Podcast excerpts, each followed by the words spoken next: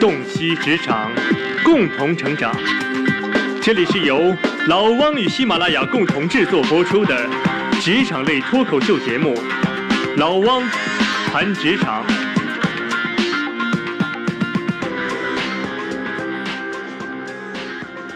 大家好，我是老汪，欢迎来到我们的老汪谈职场。在前两天的九三大阅兵呢，我估计啊，很多朋友可能和老汪差不多啊，都是守在电视机前面，瞪着眼睛从头看到尾。事后呢，老汪和几位朋友聊，发现这一次呢，大家对于这个大阅兵的印象啊都很深，而且呢，感觉上都很爽啊，都觉得这个扬我国威啊啊，觉得不错啊。但细节上其实不太一样啊，这有点像看电影。啊，对于同样的片子，但不同人呢，他的尿点和笑点都在不同的地方。老王发现呢，有的朋友对于这个武器装备特别的有感觉，坦克导弹过来的时候，那个飞机啊排着队从天上飞过去的时候，好多人的汗毛就立起来了啊，就特别爽，而且能够滔滔不绝的讲出这个区别和那个区别。那好多朋友呢，啊，他不是当时爽，而是事后啊，习大大举起左手。敬礼的时候呢，微信圈里就沸腾了，这一堆人在不停的在琢磨，哎，这个左手敬礼到底意味着啥？那对于老王来说，我的兴奋点在哪儿呢？我其实呢是看到这个我们的五十六个方阵走过来的时候，我看到将军站在前边，这时候我觉得啊，感觉非常的好，因为啊，这个将军表现出来那个样子特别特别符合我对于 将军的预期。在以前的节目呢，咱们聊过一期叫身材好当领导，我们现在看到将军这样子啊。特别精干啊，他那个动作真的很帅啊！这一次的大阅兵和我们国家十五次以来的大阅兵都不一样，我们是第一次把中将和少将推到了这个队伍的前面，让他带着一个方阵的士兵一起走啊，这个感觉真的是很棒。这个我们如果再深一步的去想啊。为啥很多朋友看到这一幕的时候感觉都很好呢？这可能有一个原因。我们中国自古以来呢，作为小老百姓啊，或者是作为群众，或者在企业里边，我们作为员工，对于我们的上位者、领导、高管，我们其实是有一个心理预期的。这个心理预期呢，包括了几个方面，其中一个啊，就老王刚才提到的，我期待我的老板是精干的，是雷厉风行的，是能力特别强的。啊，就是一个强者嘛，强者的样子。另外一个呢，啊，其实我是希望他能够身先士卒的。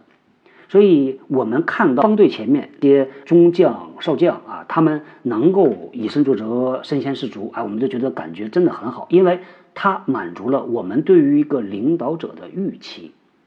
我估计啊，听到这儿，咱们听众朋友可能就猜了，说老王这一期呢，可能要和大家来聊领导者要身先士卒。是不是这样呢？不是啊，恰恰相反。老王想和大家来聊的呢是身先士卒的领导啊，他不一定是个好领导。这个为啥呢？我们在企业的领导力培训里边呢，经常会放这样的包袱，说好，大家来猜一猜啊，你们来描述一下什么叫做好领导啊？用一句话哦，大家就会七嘴八舌啊，从不同的角度来定义啥叫好领导。管理者和非管理者啊，如果你真的用一句话来描述他，你怎么能够把它区别讲出来呢？我们是这样来说的啊，我们说呢，管理者啊，他是能够通过别人把事情搞定啊，这叫做管理者。如果你不是管理者的话呢，那那你做的就是把自己的事儿搞定。你即使把别人的事儿搞定了，是通过你，这也不叫一个优秀的管理者。我们在企业里边看到很多的员工啊，因为干得特别的好，老板呢很欣赏啊，觉得他有潜力，说好，那我就想提拔他。所以往往是因为他能力强，所以他被提拔了。提拔之后会发生什么呢？我们看的特别特别多的啊，当一个新经理上岗的时候，他会有一个特别痛苦的蜜月期，这个很有意思。我发现呢，新经理被提拔之后，他第一件这个高高兴兴去做的事儿就是换名片，他名片要换了，抬头升级了。第二件呢，他就会发现他的家里人，比如说啊，他的老婆或老公就开始跟他抱怨了，说你看。当了一个屁大点官儿啊，每天忙成这个样子，你要算算什么呢？你要算算你的性价比啊！你原来你看每天还能准时下班，现在每天晚三个小时回家，晚四个小时回家，很多的新经理都会掉到这个大坑里头。为啥呢？这个就跟这个身先士卒有关系了。因为啊，经理呢他被提拔，第一个是能干嘛，对吧？老板赏识，那他的心态是说，哎，我上岗之后，我一定要证明。给老板看，说你没选错人。第二个，我要证明给我的团队看，说我是能够有资格做这个经理的。那会发生什么呢？非常自然而然的，你团队啊，他有问题的时候，那他当然来找老板了，对吧？老板又这么能干，又特别想证明自己，那老板怎么做呢？挽起袖子冲上去，帮他搞定问题。好，你今天帮这个员工搞定问题了，明天你帮那个员工搞定问题了，慢慢的大家觉得，哎呦，我们老板真能干啊，特别好。有问题找老板啊，结果呢，老板就会陷到这样的一个大坑里边。我们要知道，一个人的精力和时间是有限的啊，当他。过度的透支自己的精力和时间的时候，他整个的生产力、他的解决问题、判断问题的能力其实是会下降的。所以呢，我们看到很多的新经理，他会进入到一个兴奋、忙得要死，然后他的情绪往下跌啊这么一个状态，呃，特别特别的典型。然后呢在培训里边甚至把它总结成一条曲线，有一个规律的，啊，这个有机会我们未来再说。啊，其实回到刚才说的这个话题啊，身先士卒。其实呢，身先士卒啊，它反映出来的呃是一个思考模式啊。对于领导来说啊，就是我上啊啊，我来呀。它导致的结果是啥呢？就是事必躬亲。那如果你这个模式啊，你用的特别的娴熟，特别多了，那问题就来了。那你的团队可能就不一定愿意动脑子了。有可能呢，你团队啊就会进入到一个僵尸的状态。所谓的僵尸，这样解释啊。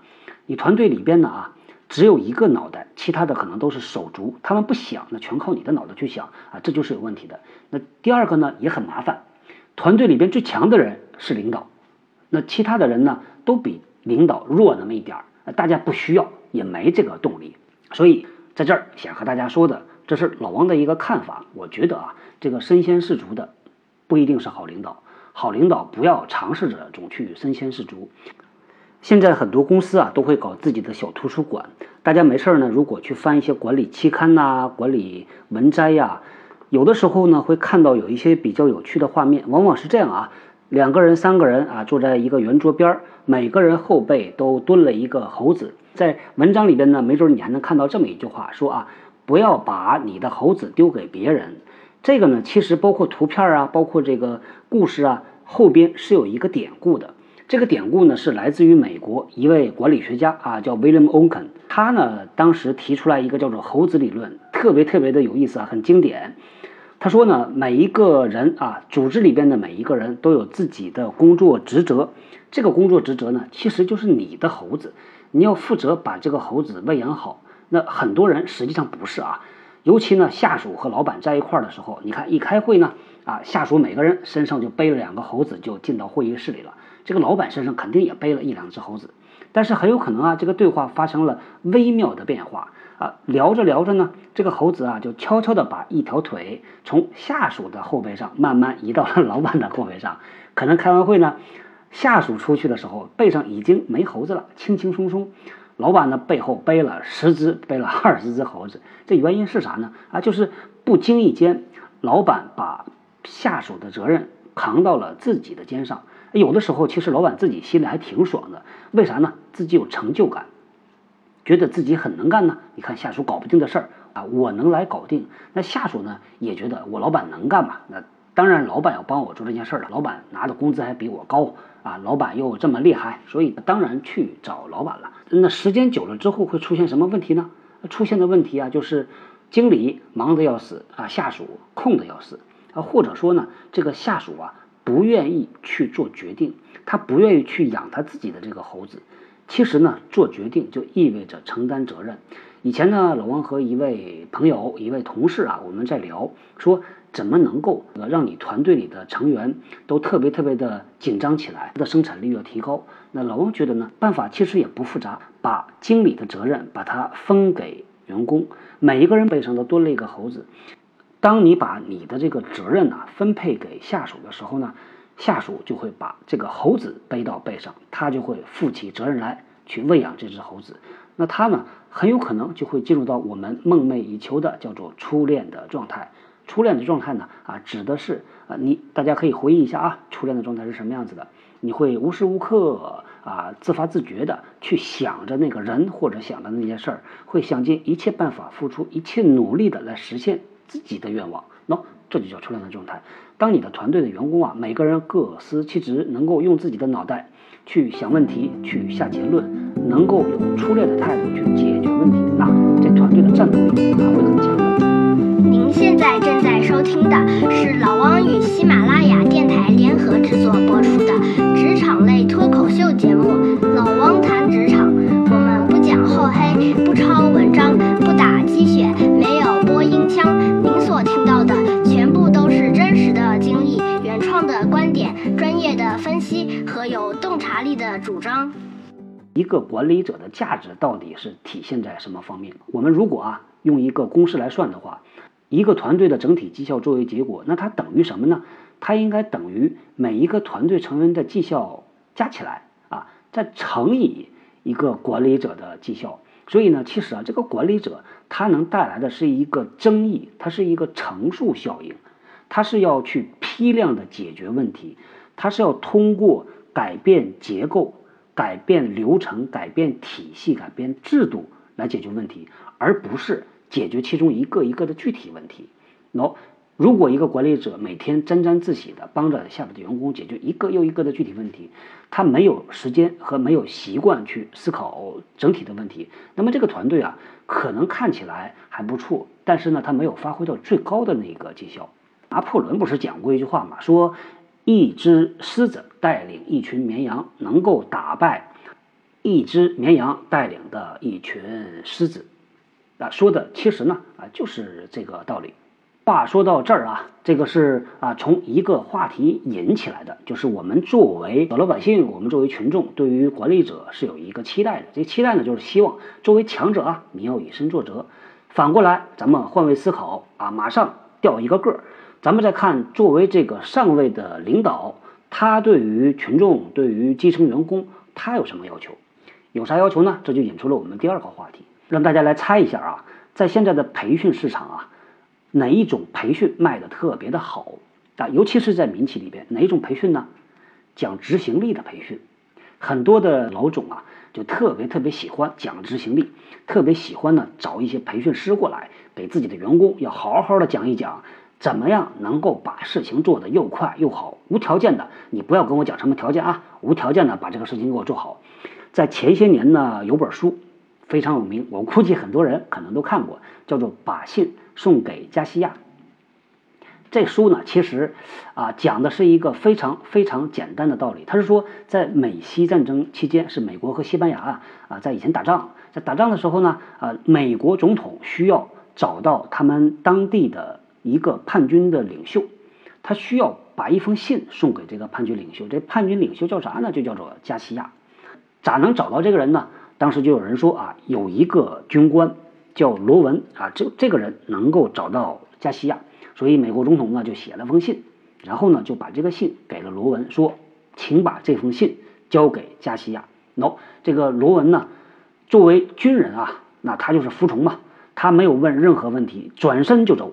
从西班牙的一个海岸上了岸之后呢，消失在丛林里。三个礼拜以后，从大陆的另外一端出现，历尽千辛万苦，最后终于把这个信交给了加西亚。啊，这个书呢说的就是这么一个故事。那很多的老板呢，啊，把我们的这些员工拉过来啊，请培训师啊过来，大家来分析什么呢？就说我们要学习一下这个罗文的这种精神呐。啊，不讲任何的条件。你看，如果在企业里边，老总说来把这个信给我交给加西亚，员工会有啥反应呢？员工第一个反应会说，谁是加西亚呀？啊，加西亚是男的女的？多大年龄？住在哪里？我怎么过去呢？我是飞过去还是坐车过去呢？这个费用在哪儿呢？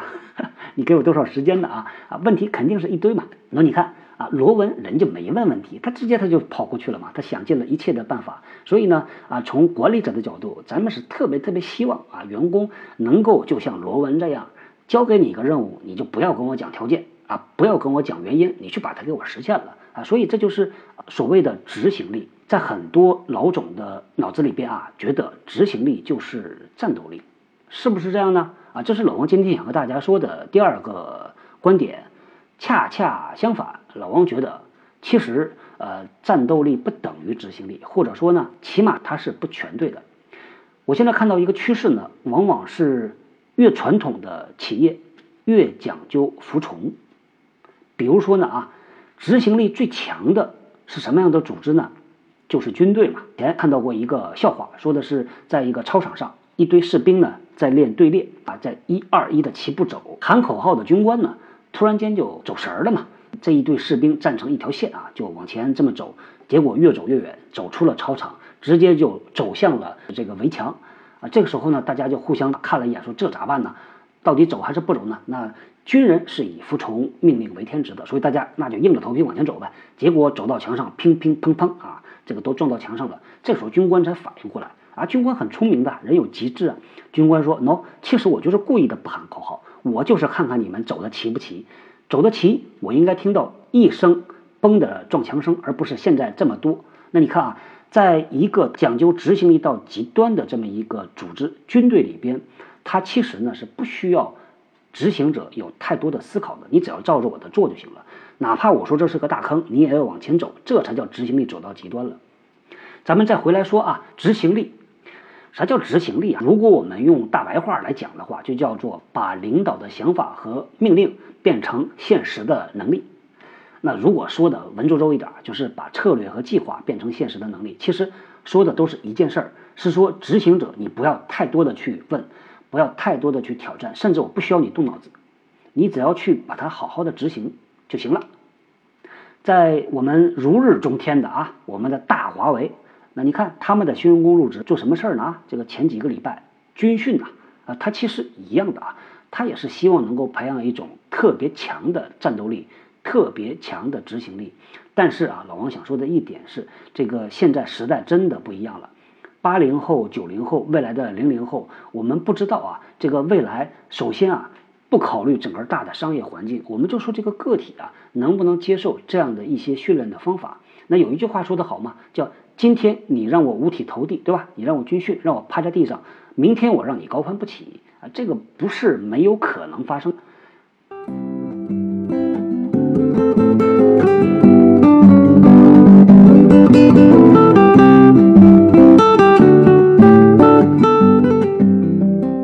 这段时间呢，呃，接触了一些做互联网的牛人呐，他们呢很多人是有阿里巴巴的工作背景，他们很多人非常非常自豪的跟老王讲，而且是铁板钉钉的告诉老王说，一个团队啊，执行力就是战斗力。在阿里巴巴呢，有一个特别特别牛的，甚至在整个行业里边像珠穆朗玛峰一样的标杆的组织，叫什么呢？叫中共铁军。啊，估计很多朋友可能也听过中共铁军呢，全称叫做中国供应商团队，它是做 B to B 生意的。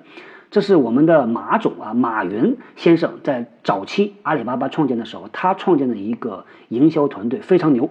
我听到当年的中共铁军中的一员啊，跟老王讲说，我们这些人呐，每个人都被狗咬过，为啥呢？因为当时条件很艰苦啊，我们骑一个大破自行车，穿大街过小巷。到了这个乡下的时候，那经常人家是放狗出来咬你的。他说每一个人都被狗咬过。其实从他们来看呢，这是非常自豪的一件事。现在呢，阿里的中共铁军，他们出来好多人，真的是遍布整个互联网的大街小巷。他们创建出很多很多互联网公司。所以现在呢，很多人还是坚信啊，这个执行力绝对就是战斗力，战斗力就等于执行力。老王想说的是啊，管理科学它不是一个自然科学，没有绝对的对错。要看在什么样的情况下，那在互联网时代呢？我们现在特别特别需要的就是质疑精神，把一个事情啊翻过来，咱们看看它的背面。大家觉得天经地义的东西，反而你要去质疑。当你真的看到一线曙光，能够把它颠覆的时候，可能你代表的就是未来。早期这个很多互联网的公司出来之后呢，做的产品是免费的，大家觉得特别的看不懂啊，说凭啥你免费呢？你这钱从哪儿来呀？啊，是不是骗子呀？但现在已经没有人怀疑了。我们现在小米已经推出一个模式啊，大家现在已经都认可了，呃，甚至是成天挂在嘴边上，叫羊毛出在猪身上。那你看，在传统的一个商业模式下，你买了我的产品，你用了我的服务，那你就应该天经地义的付钱嘛。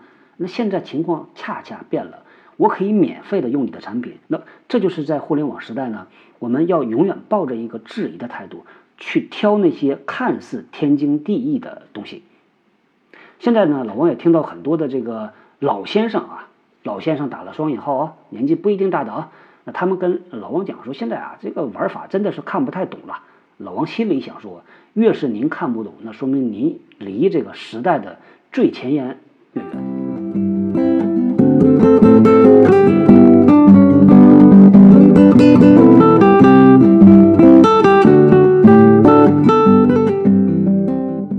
在我们传统的啊这个团队模式下呢，一个优秀的团队一般呢是等于一个精英领导者，再加上一个执行力特别强的团队。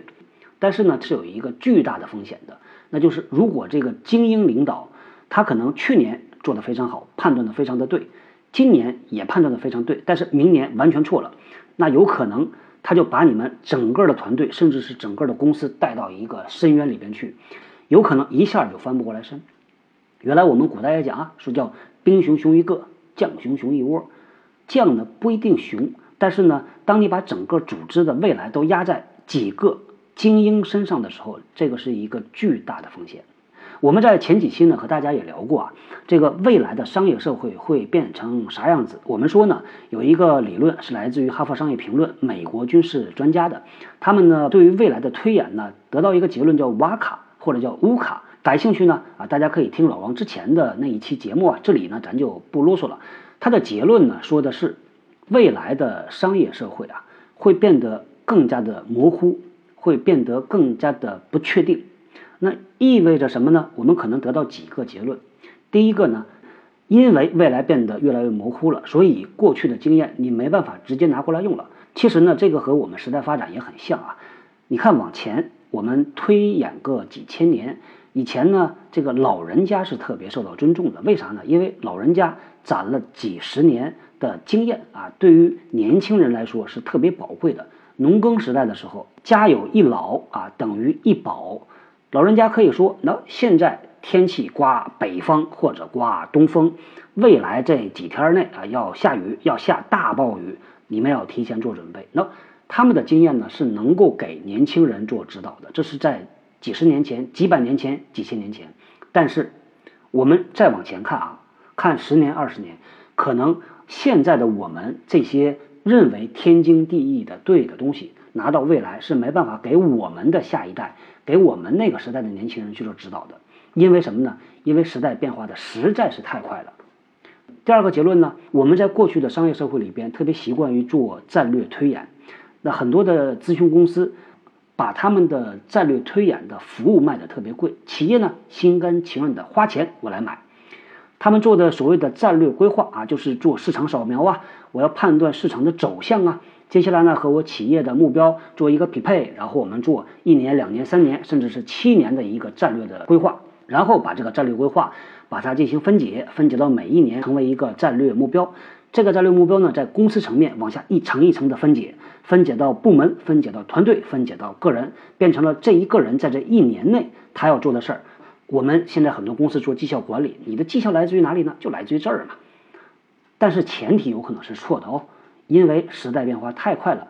有谁敢拍着胸脯说未来一年，不用说一年吧，就说未来的六个月时间内，这个市场会发生什么样的变化？没人敢拍着胸脯这么讲。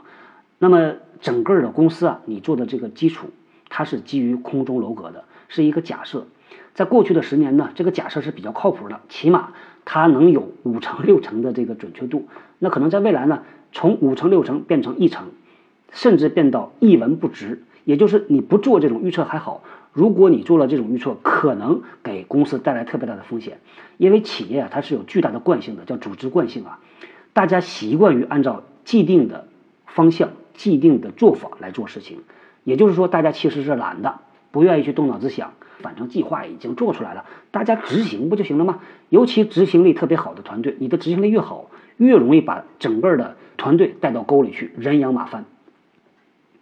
好，那咱们沿着这个思路再往前看一步啊，如果按照我们刚才说的，未来的世界会进入到一个瓦卡的世界，那么企业应该怎么变呢？啊，企业起码要有这么三方面的变化，第一个。你要变得更加的快速反应，市场的任何一个微小的变化，能够通过你组织的末端感受到，并且及时的啊，不要往回传递了，你就在你的组织末端把这事儿就解决了。第二，你要能够自己调整、自己修复、自己解决。第三个呢，当组织的很多的毛细血管、很多的这个纤维插在市场的各个缝隙里边，他感受到这种变化的时候，他自己也做出调整，能够你这个组织啊灵活到由局部改变全局，能够实现这一点。局部的变化，最后能够把整个这个组织的形态变了，这就叫由外向内的变革能力，由小向大的变革能力啊，这个是不太容易的啊。按照我们现在对于企业的组织结构设置，觉得这事儿是不太现实的。企业内部呢，现在的设置啊是一个金字塔结构，那在企业内部呢，其实就像一个大的机器一样嘛，那它需要呢有很多的管道，其中一个呢叫做权力流啊，还有信息流，还有叫人流、财流。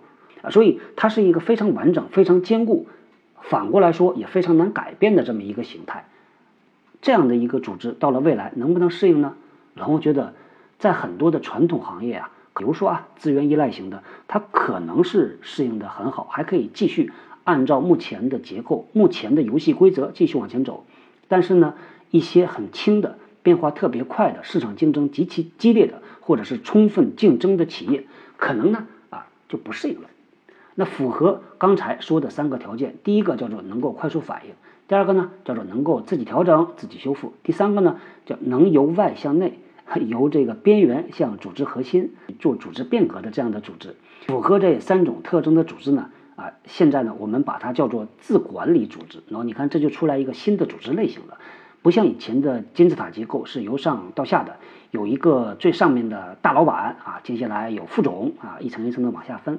未来可能啊，就完全变成另外一个样子，所以未来呢，这个自管理组织有可能会成为企业的一个新的形态啊。我们的人民大学啊，有一位教授姓彭啊，彭教授提出来啊，他说呢，未来的自管理组织的三个核心要素啊，第一个叫做共创，第二个叫做共享，第三个叫做共治啊。这个自管理组织挺有意思的。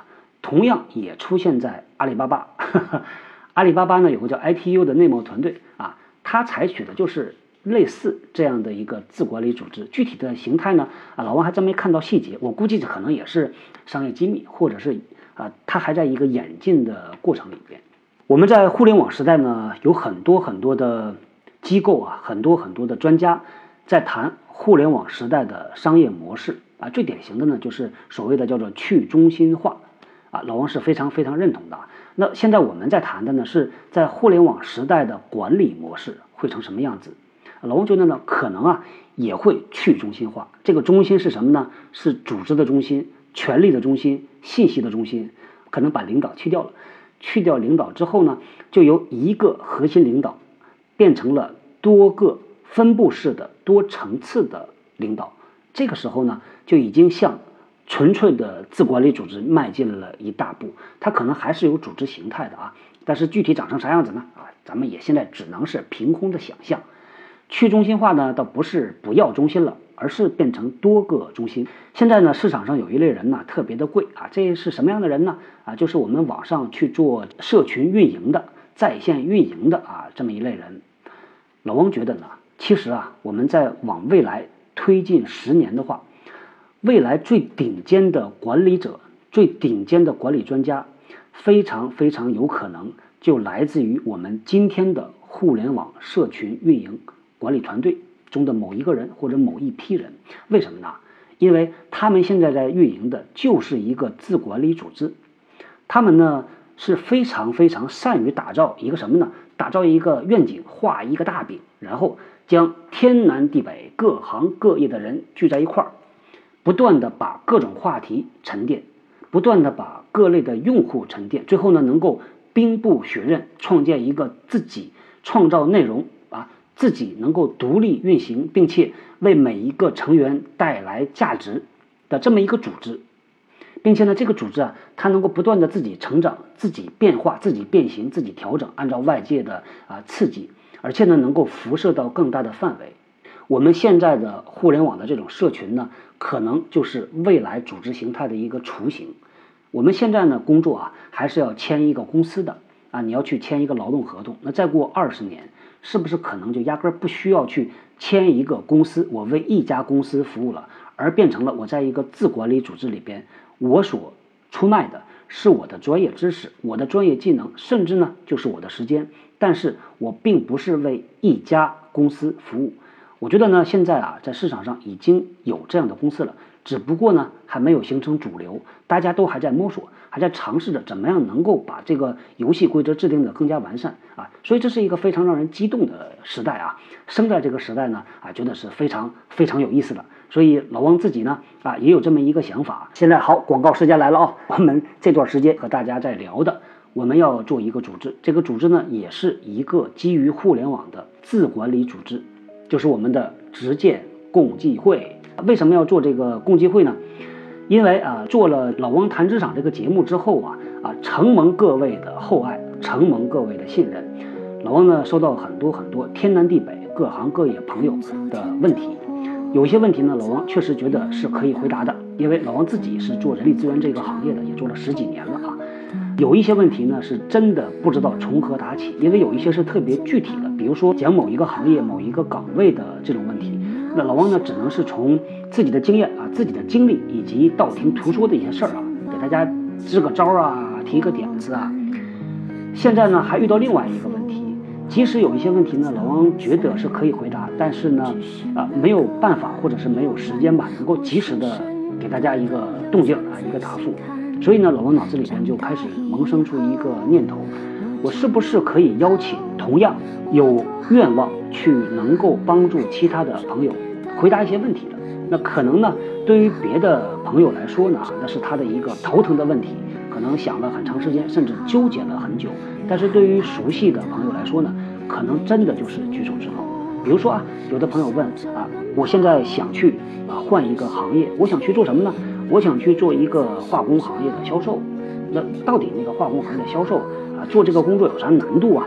啊，到底他每天做什么呀？到底出差多不多呀？像这样的问题呢，其实啊，如果真的找到一个就在做这个工作的朋友，几句话啊，分分钟可能就简单的可以解释清楚了。如果再细的话呢，那你可以俩人去聊嘛，是吧？但这个呢，如果没有这样的一个群体的话，其实是挺不容易找到这样人，并且呢，这个信任成本也是比较高的。所以老汪呢就萌生出这么一个念头，希望呢能够将我们各行各业的奋斗在职场中的，我称之为职场奋斗者，我们团结在一块儿，大家呢能够互相帮助，在你力所能及的前提下，基于自愿和自律的这么一个原则，能够呢给别人一点点帮助啊，你自己有帮助，也会得到别人的无私的支持啊，这就是。老王要创建直建共济会的这么一个初衷，我们九月十五号呢，直建共济会会正式开始启动招募我们的第一批会员。如果您认同我们的理念啊，如果呢您也愿意去参与到其中，我非常非常的欢迎啊，非常非常的期待能够大家一起进来啊，一起来尝试着建立一个自管理组织，基于互联网的职场奋斗者们。大家共同认同的这么一个自管理组织。好，今天呢就和大家聊到这儿吧，我们下个礼拜接着聊。九月十五号啊，不见不散。